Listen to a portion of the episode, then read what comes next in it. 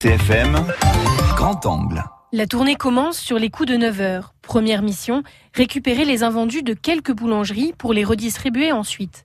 Puis la petite équipe de trois volontaires attend que le 115, le numéro d'urgence, leur indique où rencontrer leurs bénéficiaires, explique Marie-France Andreozzi, responsable de la maraude. Ils appellent le 115 et, on, va aux endroits où ils sont. Et on fait ça toute la nuit, enfin toute la nuit, jusqu'à 23h, 23h30. Euh. Mais le but de la maraude, c'est pas vraiment de délivrer des denrées. Hein. On n'est pas une épicerie, c'est surtout un lien social et on essaie de voir avec eux leurs besoins. Comme là, on suit leur parcours, on les oriente quand il y a des questions.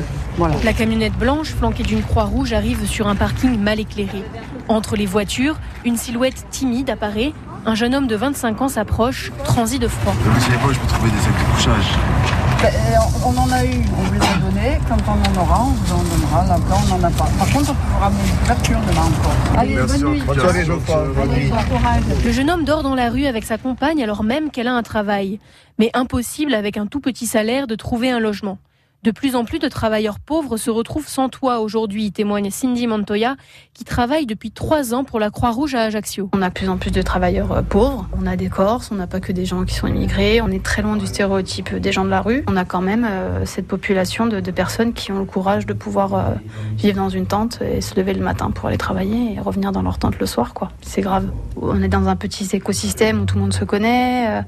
les gens ne l'assument pas forcément, vont pas forcément l'avouer. voilà, moi je leur dis aujourd'hui c'est pas une honte, hein, c'est une réalité. Donc il faut venir, il faut pas, faut pas se sentir mal vis-à-vis de ça. Quoi. À l'arrêt suivant, c'est un autre jeune homme qui dort dans sa voiture que la Croix-Rouge apporte des vivres. On a du, du salé, du sucré, on a un peu de tout pour ce monsieur, qui puisse manger à sa faim.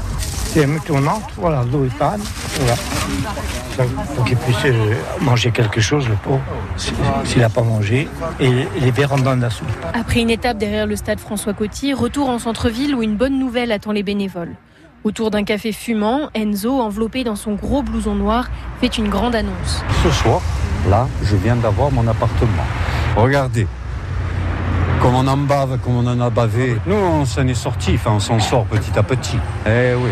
Une fois la tournée terminée, la camionnette de la Croix-Rouge est rentrée au garage, prête à repartir la nuit suivante.